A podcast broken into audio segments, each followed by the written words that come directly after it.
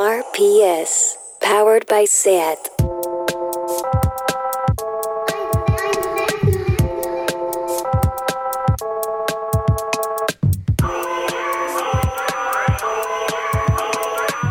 Hola, hemos vuelto. Bienvenidas adentro. Segundo episodio con Iñaki Mur y Alba Riera al micro. Hoy hablamos de autoexigencia.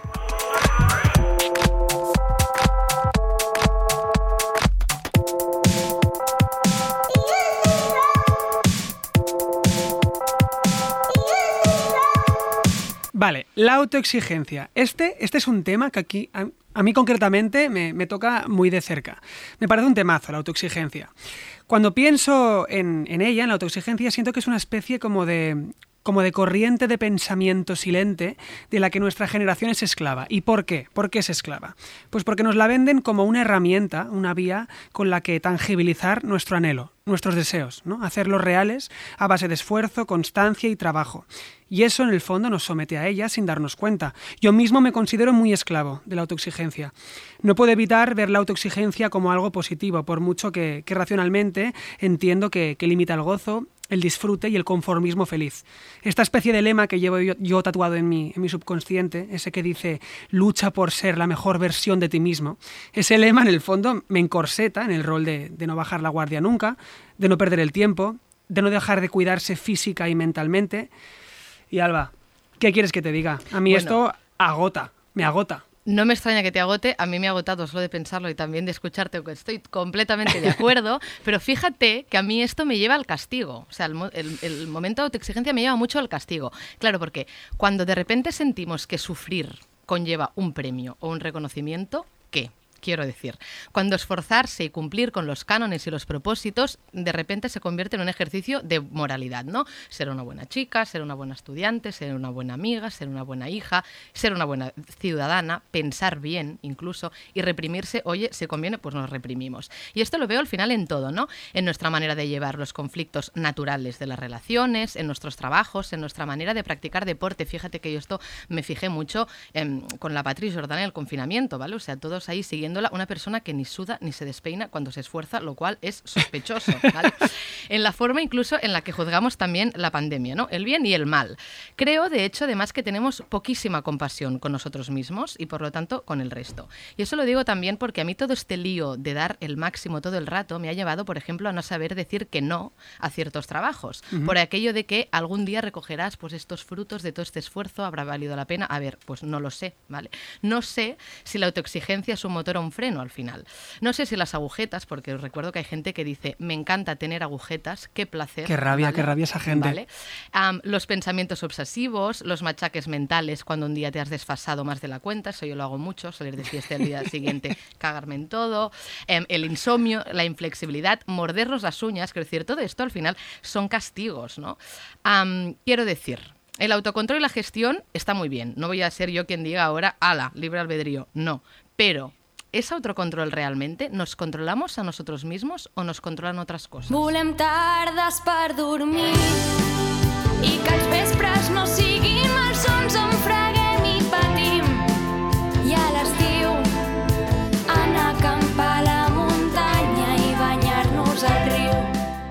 Aquí, o sigui, què fem amb aquesta cançó? Ens la tatuem, bàsicament? Home, ho volem, ho volem tot, està claríssim, ho tot. Y seguramente las pequeñas cosas que citan esta canción, ¿no? que se llama Desde el sofá, son las que nos aportan felicidad en nuestro día a día. Pero ¿cuál sería el contrapunto que les da sentido a estas pequeñas cosas placenteras de la vida? ¿Sería la autoexigencia? Porque no estaríamos siendo justos y objetivos si solo viéramos la cara negativa de la cuestión, ¿no? No sé, yo, yo ahí lo dejo y, y abro el melón. ¿A quién tenemos hoy en dentro para repartir diseccionar, saborear y reflexionar sobre el melón? Pues para desgranar la cuestión de la autoexigencia hemos invitado a dos mujeres y caras públicas de la industria cultural, porque está claro que es un tema que nos afecta a todos, pero sobre todo a todas.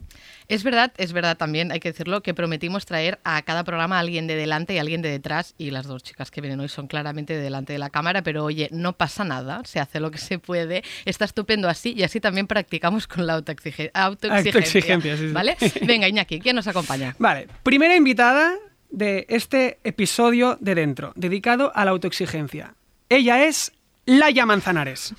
Poca presentación necesita. Actriz todoterreno, que a su temprana edad acumula un carrerón de teatro, cine y televisión a sus espaldas. Marlí, El Reino, Citas, Estoy Vivo, Los Favoritos de Midas, Tres Sombreros de Copa, Amándate y un largo etc. del cual me apetece a mí destacar una obra en la que la vi hace poco llamada Yo talaré a los hombres de sobre la faz de la tierra, en la sala Cuarta Pared de Madrid.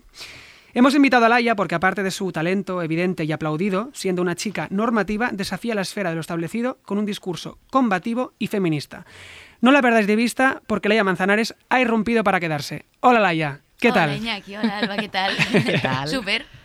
Estamos súper contentos de tenerte aquí. Yo también de que me hayáis invitado, gracias. Vamos con Carolina. Carolina Iglesias, Percebes y Grelos en Internet. Ella es guionista, cómica, feminista, youtuber y experta en cultura pop. ¿Se pueden hacer más cosas? Sí. También tiene un podcast. El podcast se llama Estirando el Chicle, junto al Living Postureo, que antes yo decía Living Postureo, creo que es Living Postureo normal. Ha escrito un libro que se llama El amor que movida y la habrás visto también en muchas partes, Vodafone You, eh, OT y muchos otro- otros sitios que no nos da el programa para repasarlo. Seguidla en su canal de YouTube porque cuelga unos vídeos súper divertidos reaccionando a toda clase de programas en general. Entonces, ¿por qué le- la hemos invitado? Por dos motivos. Una, no se pueden hacer tantas cosas sin estar cansada y queremos entender cómo. Dos, Carolina también trabaja su contenido desde un discurso más alejado de la norma, aunque sea también desde dentro del mainstream, lo cual nos interesa mucho. Carolina, ¿qué tal? ¿Cómo estás? ¿Qué tal por Madrid? ¿La nieve? ¿Lo hemos superado? Bueno, pues ahí vamos. Eh, eh, Madrid sí que no es nada autoexigente. O sea, si es por ellos, aquí estamos hasta agosto con nieve. En fin, eh, nada, pues muy bien, muchas gracias. La presentación, qué, qué- qué- qué guay, no sé, me apetece muchísimo eh, esta charla, sinceramente. Qué bien, pues muchas gracias. Muchas gracias por estar aquí. Vamos ya al trapo. Pregunta para las dos. ¿Os consideráis personas autoexigentes? Pero claro, quizás no, y hemos aquí montado el, el circo. Em, yo, o sea, creo que sí que soy autoexigente y, y antes de, de conocer el concepto autoexigente ya lo era, yo creo. O sea, por también un poco lo que comentabas, eh, Alba, de esto de hacer cosas, no decir que no a nada eh, por miedo a... a mí, en, mi, en mi- caso era también por miedo a que no hubiese más oportunidades, ¿no? O sea, como también este, este síndrome del impostor que a veces como que eh, me pasa por encima de eh, igual es la última oportunidad que me dan, tengo que decir que sí. eh, y luego no estar contenta casi nunca a veces porque me exijo muchísimo. Entonces tengo que llegar a unos niveles dentro de mi movida interior en los que es difícil como mantenerse un equilibrio en el que disfrute. Estoy en, en el trabajo y, y- y estoy bastante satisfecha, pero sí que me considero autoexigente. Ujú. Creo que aquí Sí. he destacado muchos temas interesantes. ¿eh? El disfrutar, el saber decir que Sí. no y los límites. ¿Y tú, Laia, te consideras autoexigente? Yo sí, pero creo que he aprendido un poco a autodomesticarme también esta autoexigencia. Es decir, que sé parar de ser autoexigente. Porque, ye- o sea, el, problema que creo que tiene la autoexigencia es que nunca se acaba. Porque si eres autoexigente, quieres llegar como siempre a la perfección y siempre todo puede ser un poquito mejor. Ujú. Entonces, como me he dado cuenta que no puedo autoexigirme más de lo que pueda conseguir, pues eh, intento relajarme un poquito. Que eso siempre... de vez en cuando. Siempre Es decir, sienta bien. Eso sí, sí, sí, bien. pero que también al final es un poco como mm, un poco en extremis de decir, vale, estoy llegando a un límite, pues relájate. Y voy y soy un poco extremista de ser muy autoexigente a no serlo nada. Am, y así a eh, a grandes rasgos, ¿en qué sois autoexigentes? Yo, o sea, en, en- en mi trabajo, Trabajo. o sea, para mí, porque para mí mi trabajo, el trabajo en, en- en sí es como un pilar muy importante de mi vida, o sea, más que, que, que- que el amor incluso, o sea, realmente como que siempre me he centrado muchísimo en la parte laboral y para mí dependía mucho el trabajo de, mi, de estar bien yo, o sea, no tener trabajo, sino como mm, producir o, o yo qué sé, o hacer muchas cosas o lo que sea. Entonces, como para mí es una cosa muy importante, es donde más eh, autoexigente soy. O sea, en otras cosas, no sé, por ejemplo, no me peino. O sea, me, esa parte, la verdad es que ahí eh, no, me, no tengo ni, ni un poquitito de exigencia. Mira, aprovechando que este es nuestro primer programa del 2021, me gustaría hilar el tema de la autoexigencia con, con la temporalidad en la que nos encontramos. Porque parece ser que cuando empezamos el año, todos estamos obligados a hacer un cambio de ciclo, ¿no? hacer un cierre valorando victorias y derrotas del año vivido y marcarnos unos propósitos que conseguir y realizar en el año que empieza. Y esto, a mí, chicas, me genera una presión social de la leche. Dejas de tener tu propio tempo de evolución para adaptarte a un cambio de ciclo forzado. ¿Os pasa a vosotras? ¿Vivís eh, este, este cierre como un cambio de ciclo forzado? ¿O os habéis marcado propósitos y expectativas para este año que comienza y que así de entrada parece ser un poco mordor también? No. Laia no, ningún Yo propósito. es, es que ya me pasa, ya llevo unos años que cada vez me chirría un- más el fin de año y la entrada a un año nuevo.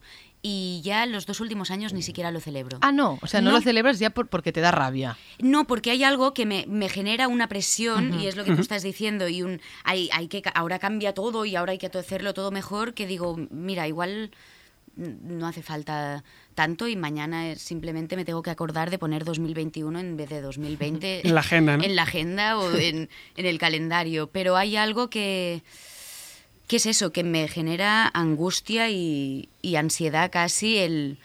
No sé, intento, si quiero cambiar cosas, hacerlo como en septiembre, que para mí es un poco más el inicio del año, como va este curso, intento estar más concentrada en aquello o en lo otro, pero lo del 31 de diciembre no.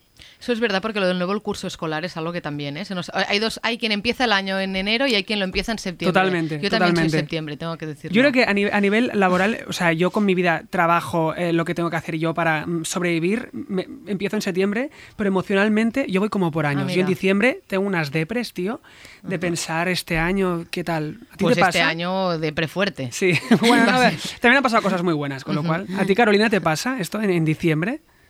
Yo soy muy de también de curso, o sea, yo agenda escolar, a mí me da igual, o sea, yo me, sigue valiendo las agendas que hacen de poco yo, lo que sea, o sea, me da perfecto, porque es, o sea, es mi curso. Yo en julio y agosto no, no, no estoy con vosotros, pero, pero sí, o sea, soy muy de, de esa parte. Y luego es verdad que en Navidades, desde hace unos años, o sea, como todo lo sí que significa la Navidad, como a mí me da un poco de tristeza, sin tampoco, o sea, evidentemente, pues mis abuelos ya no están, no sé qué, pero como que esa presión me, agobia bastante. O sea, como este momento de mm, tengo que hacer propósitos, tengo que hacer no sé qué, o sea, lo que decía Laia, me, me genera mucha, mucha ansiedad. Hay algún año que no, que, que decido no plantearme nada, o sea, porque es como no estoy preparada para hacer balance de año y hay años que digo, pues sí, y me pongo propósitos, pero ya no son como, lo, lo leí en no sé dónde que estaba guay, como de propósitos como más concretos, en plan, no leer más, sino como leerme, yo qué sé, mm, 10 libros al año. Más O sea, como asequibles. cosas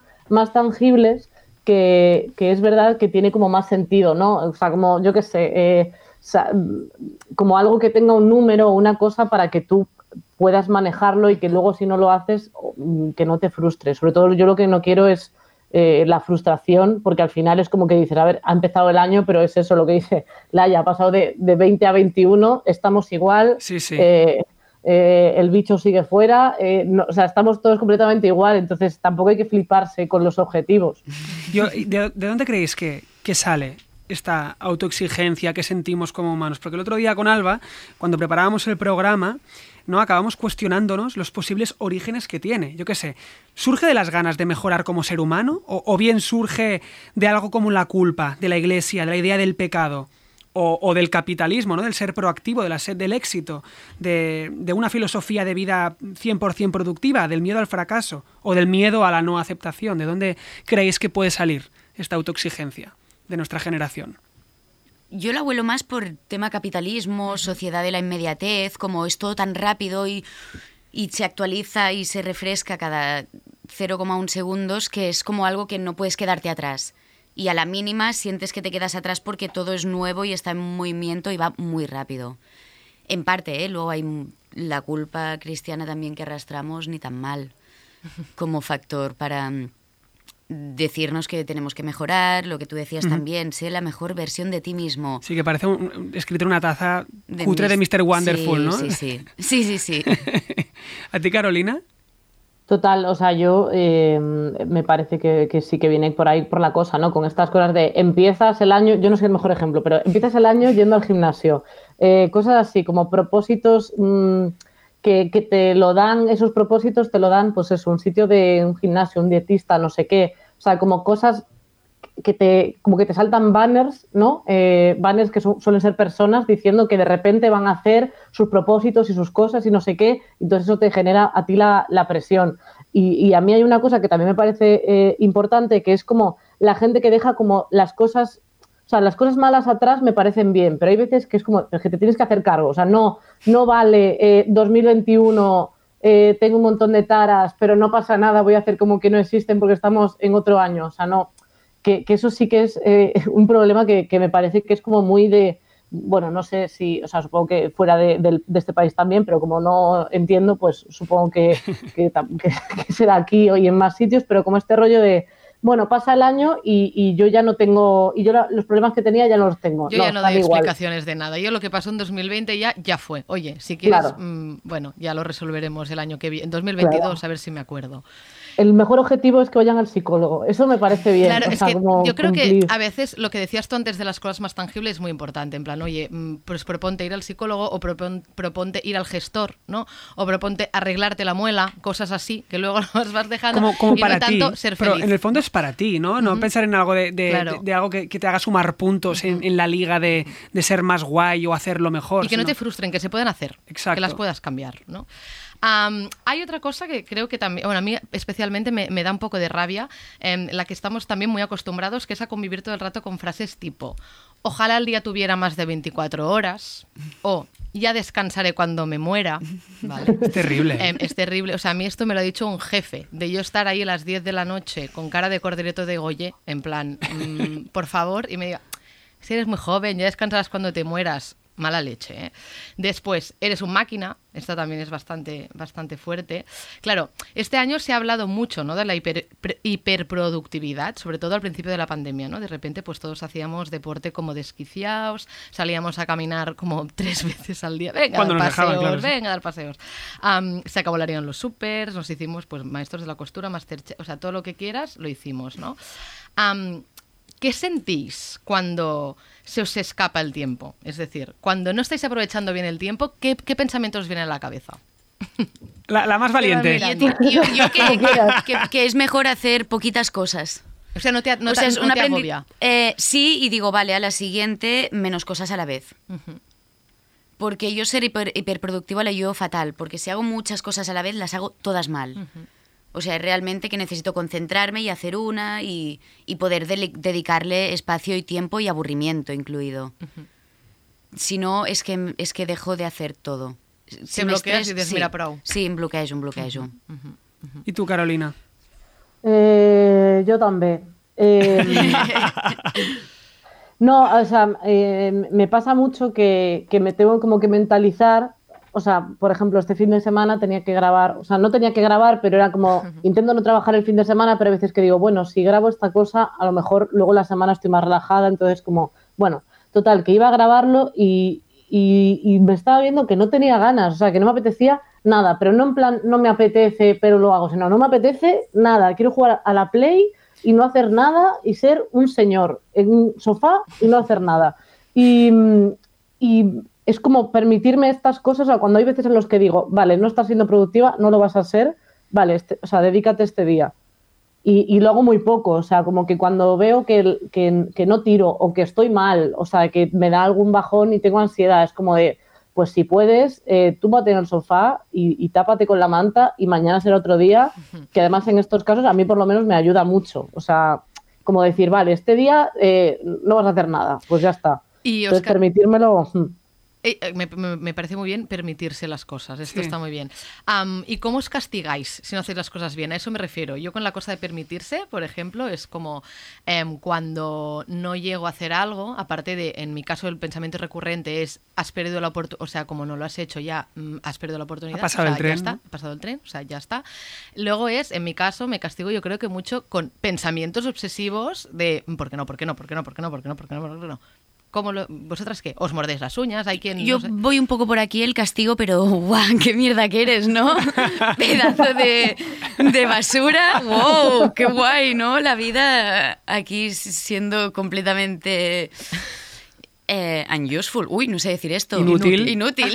Perdón. Pero nos encanta, viva las lenguas. No, no, si aparte no hablo inglés. o sea, sí, Te ha salido pero me ha así. salido así como Es que unuseful es simplemente fuerte. sí sí, Sí, como la palabra en sí ya- ya tiene como power. no tienes utilidad yo me castigo más en y que luego tengo que como que recuperar la autoestima pierdo un poco la, la autoestima y, y se me desdibuja mi autoimagen de repente es como una persona que no soy válida para nada nada de lo que me pasa tampoco me parece legítimo es como Que ojo que también esto es una forma de evitar em, hacer las cosas. ¿eh? Quiero decir que el machaque también es una forma de seguir perdiendo el tiempo, en realidad. Sí.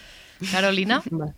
Eh, eh, voy bastante por esa línea. O sea, yo, por ejemplo, me puedo echar en cara algo que hice hace tres años, ¿sabes? Pero que tengo aquí, o sea, algo mal, como algún error o alguna cosa, o yo qué sé. O sea, como además también soy muy poco sociable, o sea, como que a veces como me cuesta un poco relacionarme y tal, eh, me pasa con eso y con haberme relacionado con alguien de una manera rara para mí este, y, es, y es tener esta imagen en la cabeza y decir, madre mía, ese día, ¿eh? que seguro a esa persona le da completamente igual, pero yo estoy aquí, madre mía, qué ridícula ese día que hiciste una cosa que duró dos segundos y estuvo mal. O sea, Y como que seguro que esto- recuerda todo el mundo, desde luego. Claro. Claro, entonces yo sí, o sea, con estas cosas lo recuerdo mucho, o sea, luego sí que hay veces que digo, pues eso, o sea, a raíz de permitirme mm, haber hecho algo mal, digo, vale, pues al día siguiente lo haces bien.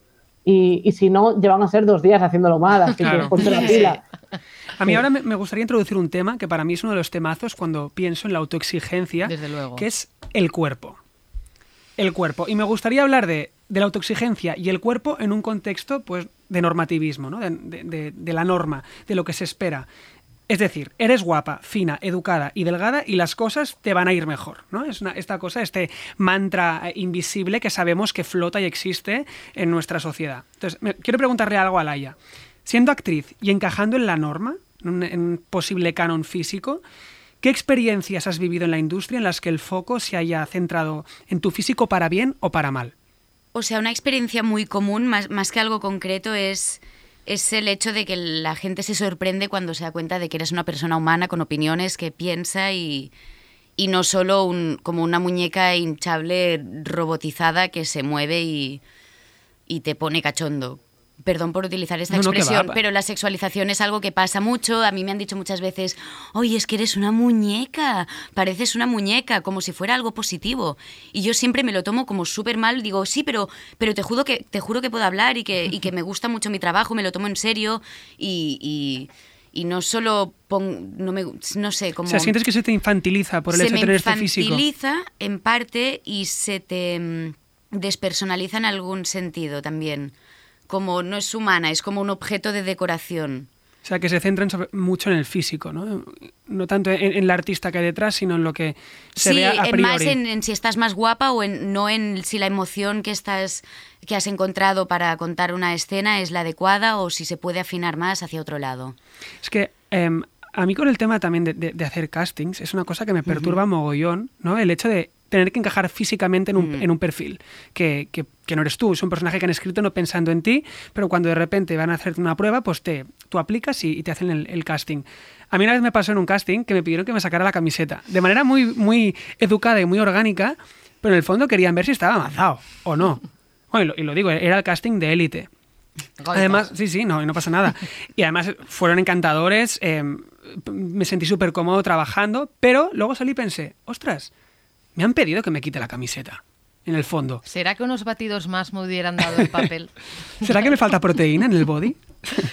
Em, en tu caso, Carolina, que por cierto, antes ya lo mencionaba em, cuando lo ha presentado, que ella hace unas retransmisiones muy divertidas. eh, mis favoritas son las, las de sobre las galas de OT, ¿vale? Galas de OT pasado, em, sobre todo eh, momento Chenoy Bisbal, es decir, edición Chenoy Bisbal como etiqueta. 2001, ¿vale? Para ¿no? La primera. claro, por años, sí. La que primera. súper La- the first fan, o sea sí, sí, sí. Entonces, ahí es muy fuerte porque creo que se ve mucho precisamente la presión que se ejerce sobre las mujeres, que ahora hablaba Laia, porque el presentador, que era Carlos Lozano, apenas se acuerda del nombre de las chicas, ¿vale? O sea, comenta constantemente sus modelitos, les hace dar vueltas en público y, por ejemplo, incluso a Rosa le habla todo el rato de comida y de dónde está la cocina y, bueno, cosas así que nos tragábamos en prime time todas las niñas y niños con 10 años. Carolina. em, Y tiene, ¿cómo- y tiene un TP, ojo, ¿eh? Y Que tiene un premio, eso- o sea, que el tío es tenía premios, o sea, Sí, me sí. refiero que no estaba la gente como enfadada, sino no. como de, ¿y qué bien habla? Que encima, no. No. Bueno, o sea, encima no vocaliza, que yo tampoco, pero no me han dado ningún premio por eso. pero no estoy presentándote. En este caso, Carolina, como comunicadora, tú que empezaste en YouTube, em, ¿encontraste precisamente en Internet un lugar en el que trabajar sin esta presión o algo así como tu sitio? A ver, yo, o sea, la verdad es que lo bueno de Internet es que como estaba tan cerca, eh, o sea, tan, tan a, a mi mano, sin necesidad de casi nada, eh, empecé bastante pronto. Entonces, ni siquiera, o sea, cuando todavía estaba estudiando y estaba como, sabía lo que, a lo que me quería dedicar, pero tampoco sabía cómo, y en ese momento yo pensaba en YouTube incluso como, o sea, como un fin en sí mismo y luego como, bueno, si esto da lugar a algo, eh, siempre pensando como la televisión o los medios más tradicionales como, el, como lo siguiente y lo que estaba más alto en la escala. Y claro, o sea, YouTube está muy bien, evidentemente me encanta y de hecho la vida como que no me deja de dar señales, o sea, ojalá fuera mi profesión, no es mi profesión, eh, me tengo que dedicar a más cosas y yo feliz, pero eh, para vivir es muy difícil eh, de, de, eso, sobre todo haciendo lo que hago yo, que es comentar cosas de hace 20 años, pues a ver, también me paso. Y yo ahí encontré un sitio guay, también aprendí mucho a exponerme a la opinión pública en cuanto a mi físico y cosas así, o sea, yo ya iba al instituto, me refiero, sé que no era la guapa de la clase, no me hace falta que me venga un avatar sin, sin foto a decirme que estoy gorda, pues chiqui, no me digas. Ya, o sea, como me sirvió mucho para exponerme a la, a, la opinión pública en cuanto a mi físico, ser consciente de cómo me percibe la gente, que entonces a raíz de eso yo ya luego he ido formando mi autopercepción y todo eso y, y yo ahora mismo me, me, quiero mogollón. Pero luego, a raíz de todo esto, pues como que empecé en la radio y como en cosas más públicas, tipo pues OT, más cosas de la tele, no sé qué, zapeando. Eso, lo de zapeando fue, yo creo que me colé, se equivocaron de persona, ¿eh? Yo creo que pensaron que era Cabina Cerezuela y, y fui yo y les daba palo decirle que me fuera, porque era como de, pero ¿qué hace esta chica en vaqueros? Ponte unos tacones, hombre. Entonces, bueno. Eh, Ahí fue más fuerte. Sí, claro, no, no, o sea, fue como, como un viaje complicado. En Internet hay mucha libertad, pero también hay muchísima crítica. También. Y el físico, creo que sirve el contenido de Internet para que la gente vea algo más. A lo mejor lo que ven son seguidores. O sea, a lo mejor si yo no tuviera seguidores tampoco me habrían dado oportunidad en determinados sitios. Pero cuando tienes seguidores es como por lo menos dicen, si por mi físico no entras, es como de ver los seguidores y dices, bueno, a ver qué está haciendo esta persona, ¿sabes? Es otra forma Entonces, de validar, claro. Sí, o sea, es una mierda, todo es una mierda realmente. O sea, mmm, me encantaría decir que el físico no es importante, pero es que sigue siendo importante y yo soy consciente de que no estoy dentro del canon, pero a la vez no estoy tan fuera del canon. O sea, si yo a lo mejor fuera una persona obesa o haciendo lo que hago yo, a lo mejor no habría conseguido lo que he conseguido. O sea, es que el mundo sigue siendo una mierda en claro, general. Es que precisamente es es esto que decías de, de, que al final yo creo que eh, hay que decirlo que todos los que estamos aquí entramos dentro de, de, del canon y, y, de la norma, sí, sí. o sea, dentro de... Con nuestros más y nuestros menos, nuestros, ¿no? Pero todo menos. el mundo encaja más o menos en una norma. Sí, y oh. en este sentido, eh, Laia, volviendo un poco a tu experiencia, ah, ¿cómo compaginas algo que te valida, que es tu físico, con un discurso que rompe con el estereotipo? Es decir, ¿te confluctúa, por ejemplo, cuando te eligen para papeles normativos o cuando eres consciente de que entras en la norma, sin embargo, um, tu discurso va para otro lado? Es que aquí realmente no, no tengo demasiado claro qué decir todavía. Uh -huh porque sí soy consciente que hay muchos papeles que me llegan porque encajo de manera completamente física, no, hay, no tiene nada que ver igual mi interpretación, pero por otra parte yo creo que me contratan por eso. Igual soy muy naif, pero creo que me contratan porque la gente cuando trabaja conmigo está contenta y, les gusta mi trabajo más allá de que les guste mi cuerpo.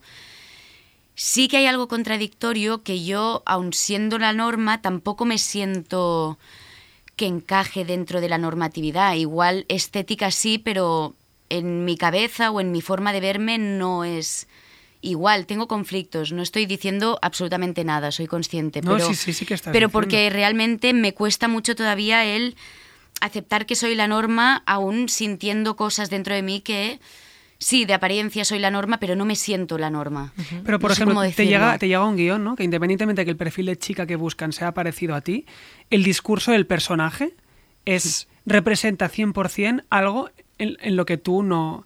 No, no está, comulgo para no nada. comulgas para nada. ¿Eso a ti como intérprete te conflictúa? Muchísimo, eso sí. Vale, igual no había entendido la pregunta. No, no, sí que la has entendido. No, lo que más pasa es que hay, hay muchos puntos de vista. Claro, yo, claro, hablando a nivel estético, hablando a nivel discurso, sí que me he encontrado con trabajos que realmente a mí también me gusta bastante, como es eso, no voy solo a poner la cara, voy a poner todo lo que tengo.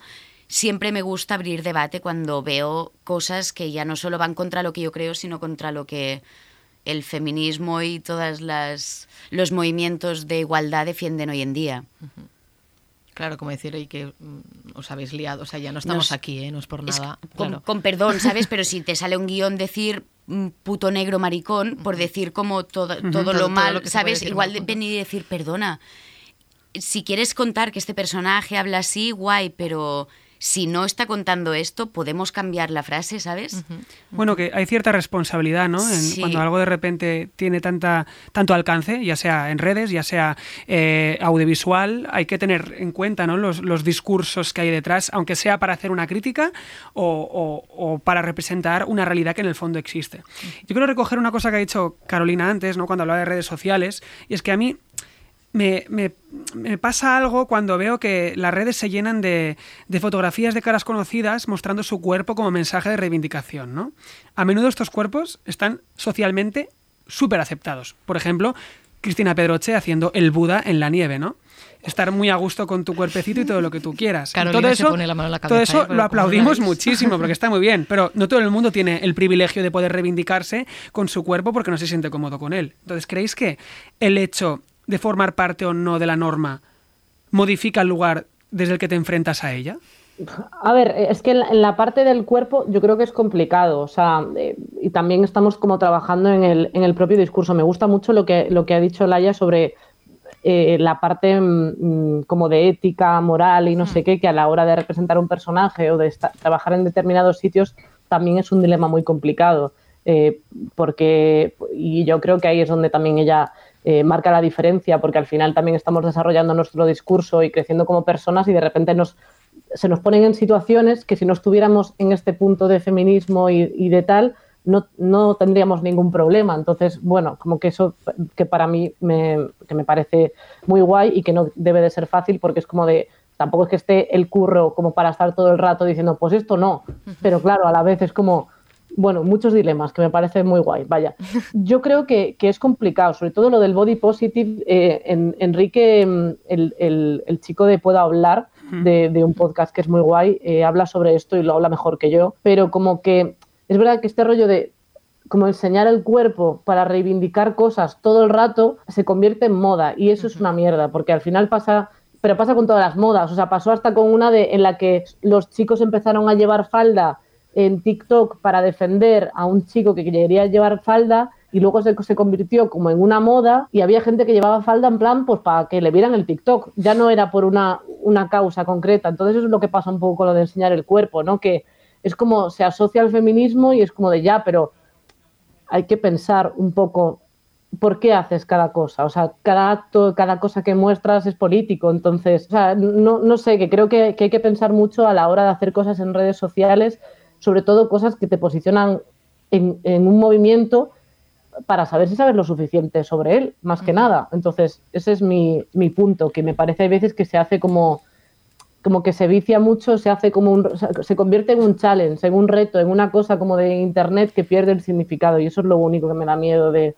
que la gente enseñe su cuerpo libremente. Y de hecho también hay, hay- hay una cosa para mí del body positive que al menos es interesante, que Mm. es precisamente que no hace falta que todos hace, o sea, que todos creamos que todo es bello. Quiero decir, hay parte también de ser menos autoexigentes, de, de entender que hay cosas bellas y cosas que no, y no pasa nada. No quiere decir romantizar todo el rato lo que tiene que ser bello, ¿no? Vamos a hablar también de la competitividad. Llegamos ya, nos acercamos al final de la tertulia. Muchas veces a las mujeres, a todo el mundo, ¿eh? se nos acusa mucho de ser competitivos entre nosotros, pero sobre todo a las mujeres, desde luego, cuando en realidad también creo que nos enfrentan un poco continuamente, ¿vale? Ejemplos tenemos, por ejemplo, Broncano cuando invitó a Esther Expósito al programa y una de las primeras preguntas o cuestiones que le hizo fue decirle que, bueno, que bien, ya ha superado a Úrsula Corbero, ¿no? Em, la cara de Esther Expósito fue bastante un cuadro. Claro, aquí nos preguntamos, Iñaki y yo, a ver, Esther Expósito seguramente no es que esté obsesionada en ser más guapa o tener más followers que Úrsula Corbero, en Seguro que no, vamos. sino que seguramente ella lo que quiere es ser lo más guapa posible porque es consciente de todo lo que esto le va a proporcionar después, ¿no? ¿Hay una forma sana de convivir con la competitividad o de reír con ella, de ella? Yo al final, por una parte, también pienso que Esther tampoco quiere ser lo más guapa por lo que Claro. conseguirá, sino porque le han educado Educado. diciéndole tienes que ser lo más guapa Claro, posible claro. y Por- por estar lo más va- calladita que puedas. Porque si no, no vas a encontrar un hombre como, ¿sabes? O sea, entrando en el discurso Disney más básico y esencial, sí. pero yo sé que lo he mamado Todos, durante toda mi sí, sí. infancia. No sé si todo el mundo por igual, pero yo creo que hay más la presión social ya que, que no es ni consciente, no es racional de necesito ser guapa para esto, sino porque no estoy siendo guapa lo más guapa todo el rato. ¡Ah! Y lo de la competitividad, creo que lo estamos rompiendo también. Creo que nos hemos dado cuenta un poco del, del, juego sucio este de enfrentarnos entre nosotras, porque al final esto hace que queramos ser más guapa que la otra, que, que nos depilemos más, que consumamos más productos de belleza, que vayamos a más gimnasios y al final capitalismo pues hace cachín, cachín, cachín, es cachín. No, es una de las cosas y al final también hace pues que, que te subleves más fácilmente y que ocupes un lugar de menos poder, de más sumisión, ya entrando también en el rol de la feminidad católico, Cristiano, apostólico y romano.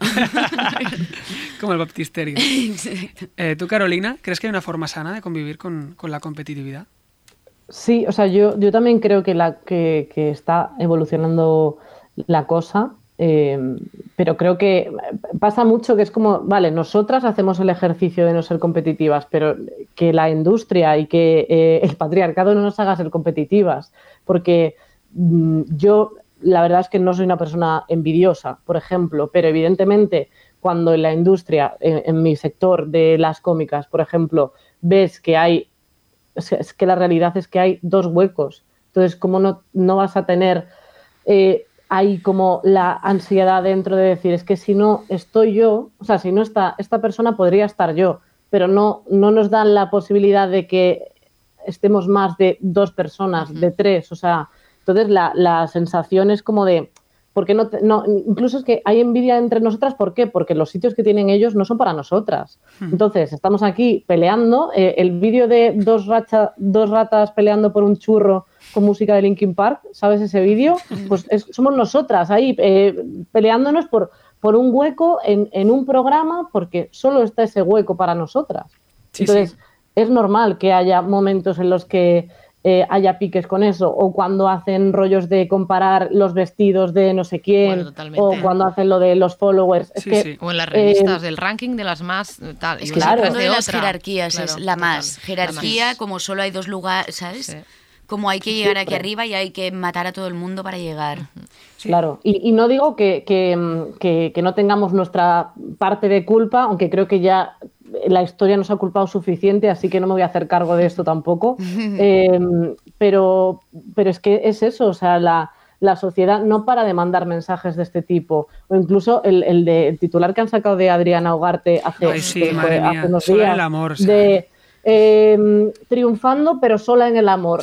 ¿Cómo? ¿Pero a quién le pones eso? O sea, de verdad, o sea, con 37 años y triunfando, ole su coño, porque encima con 37 años ya eres vieja para la industria, que ese es otro tema. Ese es otro tema que pues seguramente podríamos un dedicar otro, otro dentro. Tú imagínate que alguien dice Messi, eh, un triunfador, pero solo en el amor, nadie. Claro, claro. Además que en la vida en general, así como en la industria cultural, aparte del buen físico, se valoran cosas como un buen discurso, el, quedar bien, el cultivarse, el tener buen gusto, la posición económica, todos estos quesitos del trivial que todo humano modélico quiere, quiere conseguir, ¿no? Estas, estas presiones provocadas por los anhelos colectivos, yo creo que generan muchos autoexigencias en todos nosotros, ¿no? Yo, por ejemplo, soy esclavo del ocio creativo. Y, me refiero a ocio creativo como a esa necesidad de cultivarse en tu tiempo libre. Pero ¿es realmente ocio? ¿Es liberación o es trabajo? Porque en el fondo estás procurando desarrollar tus aptitudes culturales, artísticas, aprender más para tener un mejor discurso, más experiencia, más conocimiento, y eso parece ser algo muy extendido en la industria cultural, a todos los que nos dedicamos ¿no? un poco a ella. No queda bien decir que en tu tiempo libre te pones la peli de los Minions, pero sí que mola decir que vas a los Verdi o a los Golem a ver la última peli de Gaspar Noé. Que igual te da mucho palo, pero... Que igual te da mucho palo, pero... Hay que hacerlo. Sí, entonces, ¿qué pensáis? ¿El ocio creativo? ¿Libertad o sometimiento? Yo veo pelis de dibujos en mi tiempo libre, casi siempre, y pelis de serie Z que me relajan, que me... Sí, a mí, a veces me genera un poco de presión, yo perdón porque he empezado así sin más. ¿eh? arranca, arranca. Pero yo cuando arrancó la pandemia em, fui completamente inútil los primeros días, o sea, era como, de repente era todo tan raro que era incapaz de coger un libro, de ver una peli, o sea, solo veía Spy Kids 1, 2 y 3 Buenísima, buenísima. Maravilla, ¿verdad? excelente. ¿Verdad? Y el Megalodón y Sharknado 3, o sea, como que necesitaba espacio en la cabeza para ordenar todo lo que estaba sucediendo. Y si de repente me ponía Gaspar Noé, era tanta información tan profunda que, yo estaba en un lugar que ya estaban ocurriendo tantas cosas que no podía. Yo soy fan de en mi tiempo libre, no siempre, ¿eh? también tengo mis momentos donde sí que me pongo un poco más profunda pero sí que me gusta bastante la desconexión. Por aquello, aquello O también sea, llevas bien, la llevas bien la- el momento desconexión.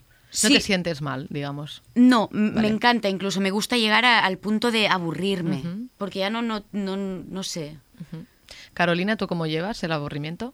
Yo la verdad es que me pasó en la cuarentena igual, es verdad que como teníamos en ese momento como que sacábamos un, un proyecto para internet, como que tuve que estar siendo productiva aunque fuera un ser inerte, o sea, era como, como una manita cogiéndome eh, y yo medio muerta intentando hacer cosas, pero por ejemplo, eh, en cuanto a ocio, mm, también no, no, no considero que haya sido como mi momento de mm, ver más cosas. Sí que he conseguido como tener rutina, por ejemplo, de ver más series, que siempre me pasa que me lío, desconecto y, y- y no estoy viendo la serie y luego digo, claro, voy por el capítulo 5, pero no sé de qué va esta serie. Entonces, ¿Quién es este como que sí conseguí como ese ¿Quién es momento este de, de ser zen y, y ver ver lo que estaba viendo en ese momento, aunque fuera eh, todas las pelis de Disney, que me las vi, porque claro, pusieron ahí lo del Disney Plus y yo, claro, eh, me puse a ver eh, Raven, que han hecho un remake Ay, ahora con ella más mayor, lo recomiendo a la gente, que ella es madre y no necesita un hombre, voy por la temporada 2 y no ha parecido varón,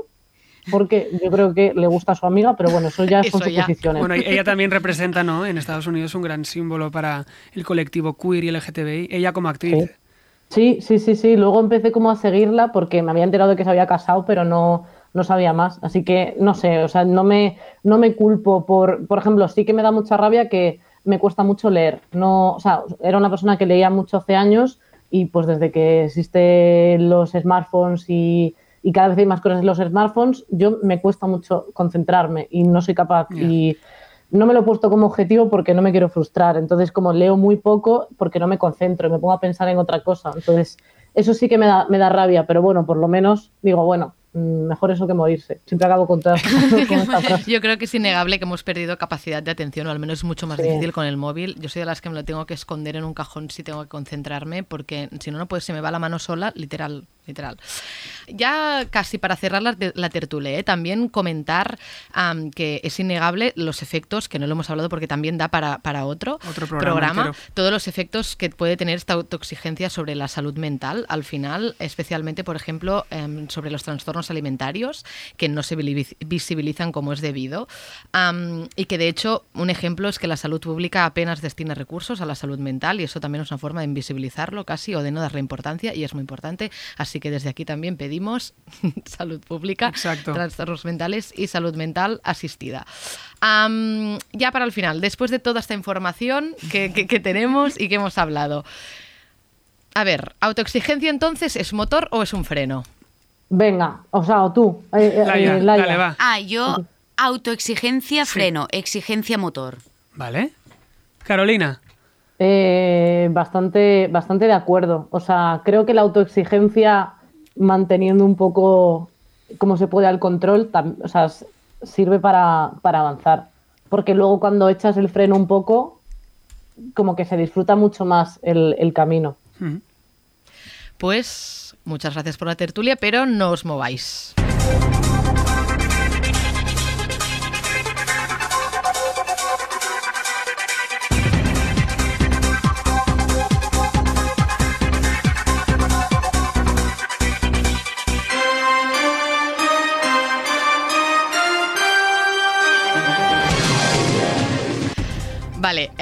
Dejamos un momento la tertulia a un lado porque también es verdad que podemos hablar de cultura sin que tener que intelectualizarlo todo, abrir nuestros pensamientos y emociones, filosofar y analizar absolutamente todo lo que sentimos. Si tú, Mandra, se puede hablar de cultura de forma divertida, amena y con un poco de caca culo pedopis, que de vez en cuando no viene nada mal.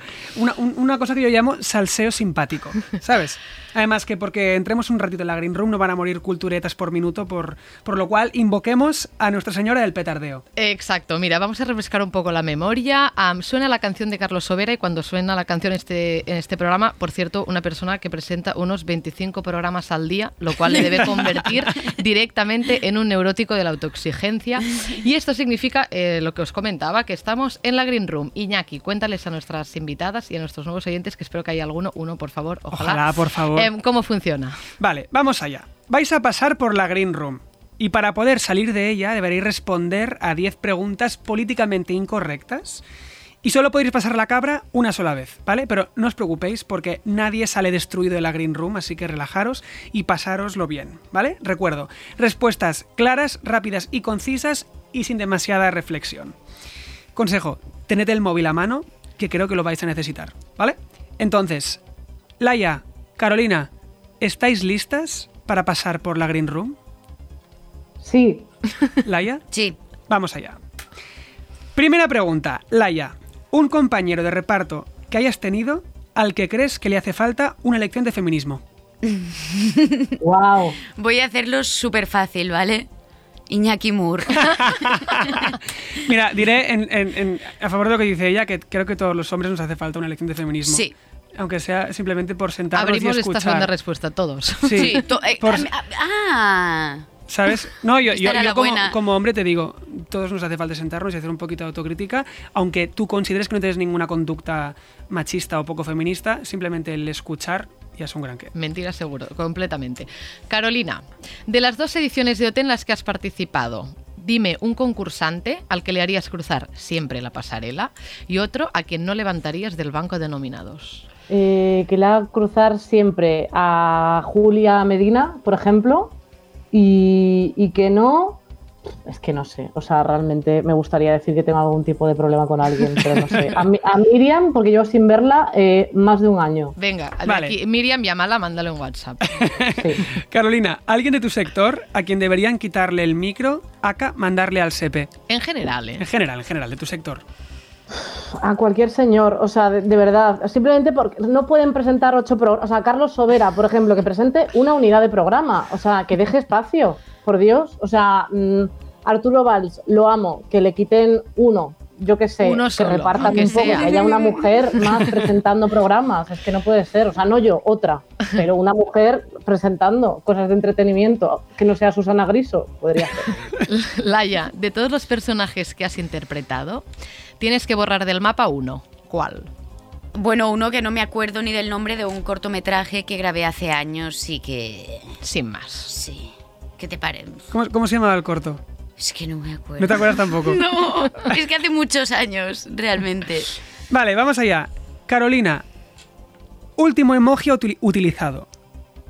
A ver, a ver, que. Bueno, antes era mucho más divertida, ahora la verdad que es un poco mierda. Ahora ya no usas las Eh, berenjenas.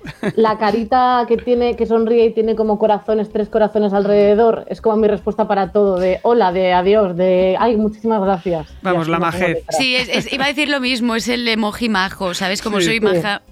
Ultra sí. cute. Laia, ¿qué pone en el último WhatsApp que has recibido? que he recibido. Por favor, diga-ho així. A mi compi de peso le manda una foto que ponía podcasts con muchas S finales porque la palabra le hace gracia y me ha dicho que lo diga así, así que podcasts. Pues ahora lo diremos también. El podcast de Radio Primavera. Laia. Esta pregunta va para las dos, tanto para Laia para- como para Carolina. Respuesta rápida, ¿eh? No justificaciones. Negacionistas y, cons- y conspiracionistas 5G a Katim Miguel Bosé o pro vacuna. Pro vacuna. Carolina. Eh, pro vacuna. Sí, Pro sí, vacuna. o sea, es- estaba entendiendo como antivacuna. O sea, me, me he rayado y yo estaba diciendo, tengo que elegir entre las dos Exacto. cosas malas. claro, vale, vale. Pro vacuna, pro vacuna. Vale, eh, Carolina, ¿el follow que te ha hecho más ilusión o del que estás más orgullosa? El de Chenoa. Vamos, ¡Ah, qué grande! muy, muy, muy Lo ha dicho orgullosa. sin pensar. Laia. y esta es la penúltima pregunta. Alguien de tu profesión que te genere un poquito de envidia. Buah, buah, buah, buah, buah, no sé quién decir. Eh, ¿Alguien, alguien que de repente, Sí, de sí, que haya dicho, un ¡buah, qué proyecto rabia! que Me digas, encantaría "Ostras, haber me-". hecho esto. Exacto. Mm, es que estoy muy contenta con lo que he hecho. Sí que es verdad que soy envidiosa ¿eh? a veces, o sea que seguro que tengo mil nombres, no uno, pero ahora que me salga. A- a- Eh, a ver, u- a ver, una actriz, por ejemplo, que, te, que guste tener la carrera o seguir los pasos que ha tenido, o actor. Vicky Luengo. Vicky Luengo. que Vamos aquí. allá. Pues mira, le estamos devolviendo la tal. Perfecto. Muy bien. Y ahora la última Última. pregunta, que es una de mis favos de siempre. Matar, follar y casar. Os diremos tres nombres y tenéis que casaros con uno, follaros a uno y matar a uno. ¿Vale? Vale. Matar, follar y casar. A. Ana Milán, Josep María Mainat y un asistente de la Rave de Llinás. Wow. Eh, Está el panorama. Está, está, está- está complicado, pero ahí está la gracia. pero has dicho Ana Milán. Sí, tienes, eh, tienes que casar, matar o follar Sí, a Ana sí. Milán. Pero Ana Milán, eh, la, La directora de física o química. Ah, vale, Sí, vale. claro, Digo, claro. como el resto de opciones eran un poco así, porque claro, yo con Ana, vamos, eh, vale, yo creo que lo tengo. Eh, casarme con Ana Milán. No, espera, claro, es que lo he hecho. Es No. que claro, es que claro. Luego. ¿a Vale, no, follas? ya, ya está, ya está, ya está. Follarme a Ana Milán, Vale. que una vez le rechacé un beso y me arrepiento infinito, todo mal. Eh, casarme con Josep María Mainat, porque es el creador de OT y aunque tengo una vida un poco ajetreada, eh, seguro que Oye, unos tendríamos mucha contactillos tontos conversación. podría ir bien, claro. Claro, y tiene dinero, pero yo no intentaría matarlo ni nada así. O sea, en plan, estar los dos, cada uno en nuestra cheslón y tal. Y eh, matar a, a- vamos, lo otro. por- o sea, A un asistente de la Rabellinas, ¿no? Sí, sí, sí. Vale, Esa Laia. gente tendremos que... Esa es la última vez que utilizamos sus recursos porque a mí me sabe mal, ¿eh? También te lo digo. así, un- un- Sí, hombre, una un fiesta que les ha dado mucho trabajo, eh, joder. Laia. Es que es una putada porque no hay ni una sola persona que diga como, ¡buah! Me casaba contigo, follaba Claro. contigo, ¿sabes? Es como que matar a todo el mundo, no es broma.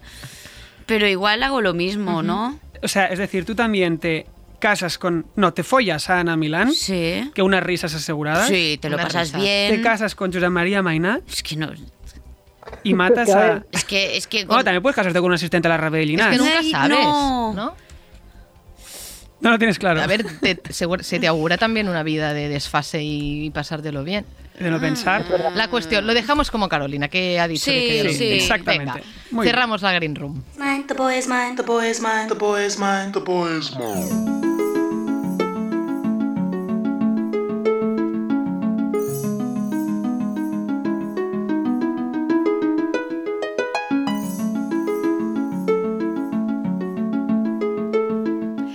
Suena la canción de Gorogoro y David. Siguen sin poder venir a estar aquí con nosotros en el estudio por temas pandémicos obvios.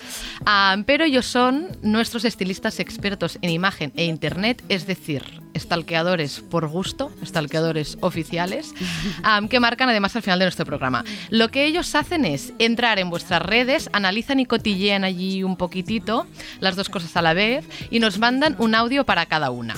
¿Vale? Primero escucharemos el audio que David le lanza a.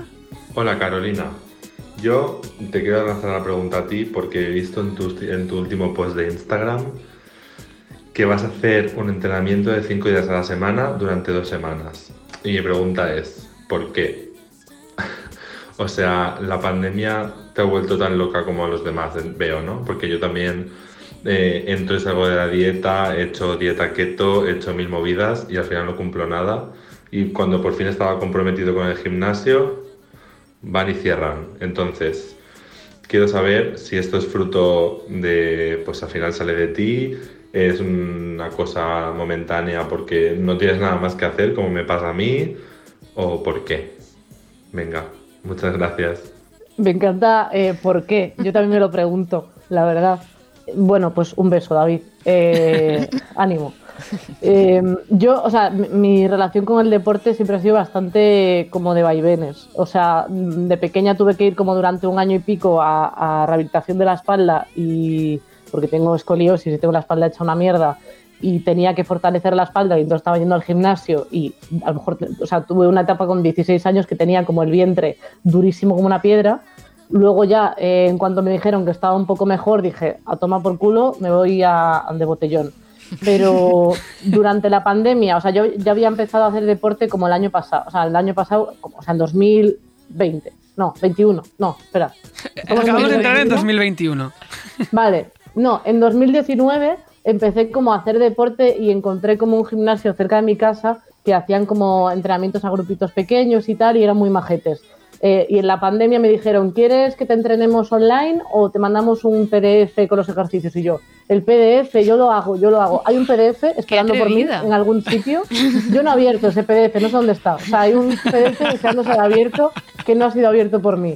Y entonces al, al mes me llamó mi entrenador y me dijo, venga, tal, que te entreno. Y en la pandemia yo me puse a hacer deporte. Pues no tenía nada mejor que hacer, en plan, pues dos días a la semana y tal. No, bien. y luego mm, la vida y no me da tiempo. Y entonces mm, mi amiga Magalí eh, pues me animó a entrenarme ella y tal. Y la verdad es que es una cosa que tenía pendiente, no por una cosa de estética, porque eso ya dije antes que la verdad que estoy en un punto como que como que estoy muy contenta con mi cuerpo, o sea, no, por ejemplo, no, no es que quiera, o sea, yo como bastante bien, o sea, tengo mis momentos en los que me como una hamburguesa y me queda gustísimo, pero no considero que coma mal, o sea, como bastante mm, sano y todo eso, entonces no me planteo, o sea, mi objetivo no es adelgazar, sino estar fuerte, porque me empiezo a rayar con, con qué cuerpo le voy a dejar yo a, a mi yo vieja, porque, porque lo que le había dejado hasta entonces era un botijo, entonces solamente quiero como estar fuerte para, para que en un futuro pues esté bien, o sea, como tener un cuerpo Claro. fuerte, eso es lo que me gustaría y tener como más resistencia.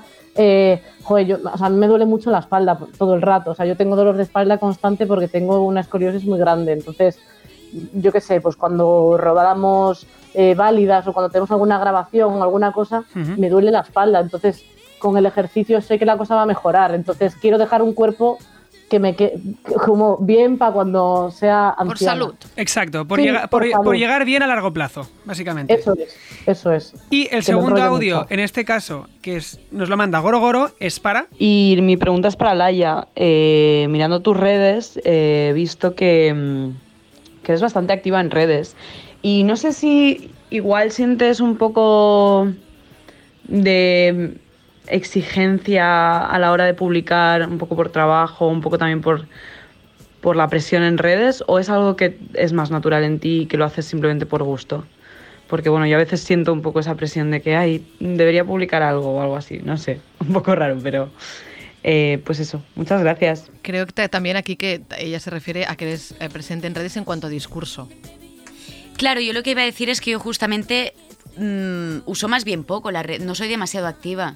Sí que hay días que me sale y pasan cosas alrededor que hacen que, se- que esté más activa, pero con las redes funciono más bien por impulsos, que es una mierda. Como Carolina decía antes, cuando hablas tienes que ser responsable y, y ser consciente de todo el altavoz que puedes llegar a tener. Yo siempre que me pasan cosas así con discurso, normalmente son publicaciones que hago por impulso. Las últimas veces es porque me han censurado cosas que a mí no me parecían censurables y al momento redacto un, un texto histriónico, ¿sabes? Un poco así, de repente lo subo y luego me estoy dos días llorando. Claro, aquí te refieres al impulso, que de- luego sí, dices, y luego "Ah, estoy igual tendría que igual, un, tres igual un veces". mes sin subir nada o digo, tengo que subir algo como muy de persona que no llama la atención para compensar la nota que he dado hace nada. O sea que justamente a veces es más así. Yo con las redes voy de subo algo, me arrepiento, luego intento controlarme, luego vuelvo a Una relación de amor-odio ahí Sí, con las sí, redes. Es que es, es muy difícil. Sí, es muy pienso, me las cierro, no, pero a la vez estoy enganchada, es ego, es, es querer ser un altavoz de tal, no, pero al final soy actriz, no soy... Qué presión. Me Uy, encanta uy, uy. porque este programa da para... para Sí, O sea, no tenemos que hacer trabajo tú y yo. Qué Ya va, tenemos va, la va. lista de futuros programas, 300 temas, gracias a nuestras invitadas. Sí, sí.